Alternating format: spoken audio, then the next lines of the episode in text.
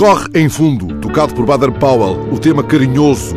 Escolho a versão instrumental deste tema criado faz agora 100 anos por Pixinguinha, este tema que viria a conhecer a seda de tantas vozes, de Elis Regina a Marisa Monte, pois o que na verdade ganhará a patine do centenário será a composição musical ainda despida de letra.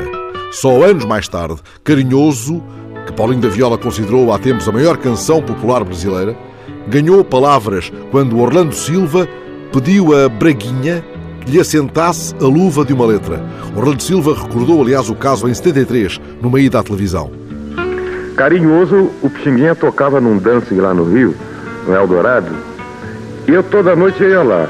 Ele aí tocava, carinhoso, uma noite eu disse assim pra ele, Pixinga, eu queria gravar essa música. Ele, mas não tem letra. Eu digo, ah, não tem bronca.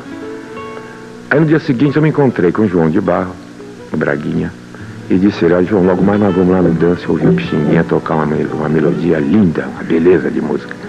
Mas não tem letra, você vai colocar a letra, tá certo? Aí o Braguinha foi lá, fomos lá juntos. O Braguinha ouviu já começou a fazer no rascunho ali na mesa. Três ou quatro dias depois ele me dava a letra pronta. Temos assim que o tema Carinhoso, já com letra de Braguinha, foi gravado pelo grande Orlando Silva, que chamavam a voz das multidões, em 37.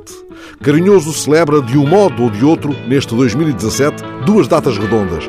A versão definitiva, com letra de Braguinha, Meu coração, não sei porquê, bate feliz quando te vê, faz 80 anos. A versão original de Pixinguinha, a versão instrumental de Carinhoso, faz 100 anos.